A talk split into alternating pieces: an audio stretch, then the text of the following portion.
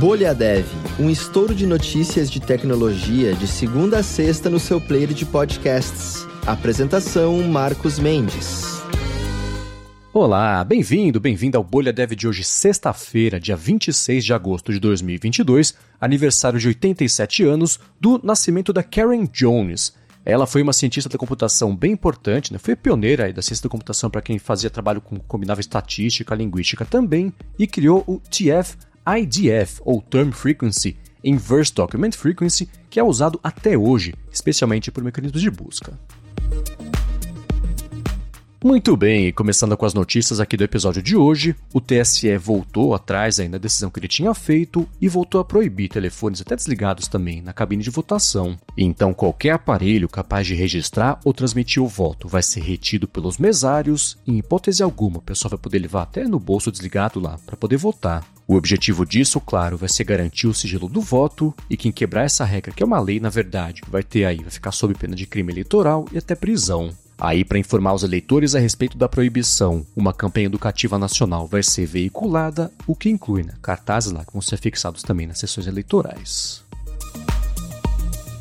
E falando aqui agora de uma boa notícia que veio na mão da Nvidia, ela decretou que acabou a escassez do mercado de GPUs. Ela falou que por causa do excesso que ela tem de estoque da série RTX 3000, ela está estudando reduzir a quantidade de placas gráficas que ela vende lá para os fabricantes e também reduzir os preços da geração atual. Quem vinha acompanhando esse mercado sabe que especialmente por conta do aquecimento de toda aquela empolgação com criptomoedas, estava faltando GPU no mercado, mas a demanda caiu, né? Por conta do esfriamento aí, da parte toda aí da demanda de moedas digitais. Bom, e falando sobre a Tesla agora, ela anunciou que vai começar, vai ter conexão direta lá dos carros dela com satélites da Starlink. A velocidade da conexão vai ser limitada, vai ser lá de 2 a 4 MB por segundo, o que é suficiente para mandar ou receber mensagens de texto e também fazer chamadas telefônicas, né, mesmo em áreas mais remotas. Aí, aproveitando esse ensejo, a SpaceX anunciou também uma parceria com a empresa de telefonia T-Mobile nos Estados Unidos para oferecer esse mesmo recurso para a galera que é assinante da operadora. Bom, e falando sobre o Google agora, ele lançou o AI Test Kitchen, que é um aplicativo para testes lá com as IAs experimentais que eles estão fazendo. Ele vai servir um conjunto rotativo de demonstrações, começando pela rede neural Lambda, que ficou bem famosa faz um tempo aí, porque o engenheiro Blake Lemone defendeu que ele tinha se tornado aí um sistema autoconsciente, mas o Google falou que não, até demitiu lá depois o engenheiro. Aí, junto do anúncio desse aplicativo, o Google abriu uma lista de espera também para quem quiser se cadastrar e tiver interesse aí para testar as coisas no AI Test Kitchen. E falando de uma outra empresa de pesquisa, o DuckDuckGo lançou um serviço de anti-rastreamento para e-mails em fase beta, que é um beta público na verdade.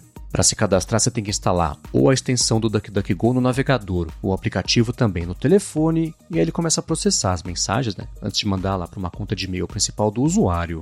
Aí o que ele começa a fazer depois disso é remover os rastreadores e atualizar também as URLs para HTTPS, né? Isso, claro, quando estiver disponível. E a DuckDuckGo comentou que 85% dos e-mails processados aí durante a fase beta privada tinham rastreadores ocultos. Agora, uma outra notícia também que pintou envolvendo essa bastante segurança digital foi o LastPass, que falou que sofreu um incidente de segurança. A empresa de proteção de senhas comentou que hackers teriam invadido o ambiente de desenvolvimento deles, acessando partes do código-fonte, informações técnicas também proprietárias sobre os produtos, mas não tem evidência de que os dados pessoais né, da galera, arquivos e senhas também dos clientes tenham sido roubados.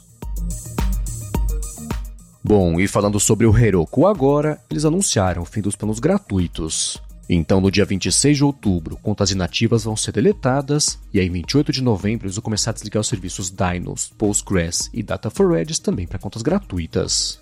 Então, se você está atrás de uma alternativa agora, os usuários do Tab News falaram sobre o Railway, que tem a capacidade, a possibilidade né, de importar projetos, e tem também plano gratuito do Google Cloud, AWS, né, Azure também, e opções tipo Vercel, Render e Cloudify. Bom, e para entrar na reta final aqui do episódio de hoje, eu quero perguntar para você se você viu a lista atualizada de palestrantes aí confirmados para o Dev Leaders Conference desse ano. Tem gente bem bacana que você vai poder ver ao vivo.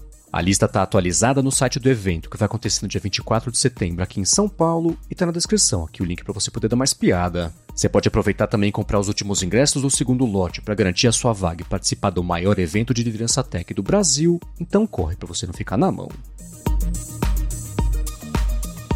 Muito bem, para passar a régua na semana e quase no mês, finalmente acabando agosto, eu quero deixar aqui a pergunta que o Iago fez no Twitter para a hashtag BolhaDev, que é bem interessante e eu espero que todo mundo contribua, que é o seguinte, ele, quer, ele falou que é fã, um grande fã das tecnologias e aplicações também open source e quer saber como e onde ele pode contribuir. Então, vale todo mundo dar um direcionamento, umas dicas, links, informações bacanas para ele e o que pintar de mais relevante, mais útil para que mais gente ainda possa começar a contribuir, enfim, para os projetos, tecnologias e aplicações open source, eu comento aqui no episódio de segunda-feira. Então, menciona o Twitter do BolhaDev, que é o arroba BolhaDevPod na resposta também, mas se você quiser, pode incluir só a hashtag BolhaDev respondendo ao tweet dele, que o que pintar de mais bacana eu comento aqui na segunda-feira. E muito obrigado, claro, a todo mundo que tem interagido já com a gente, deixado as avaliações, reviews recomendações também do Bolha Dev para ajudar mais gente a descobrir aqui o podcast e ficar melhor informado sobre tecnologia, sobre inovação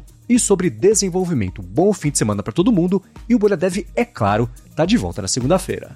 Até lá!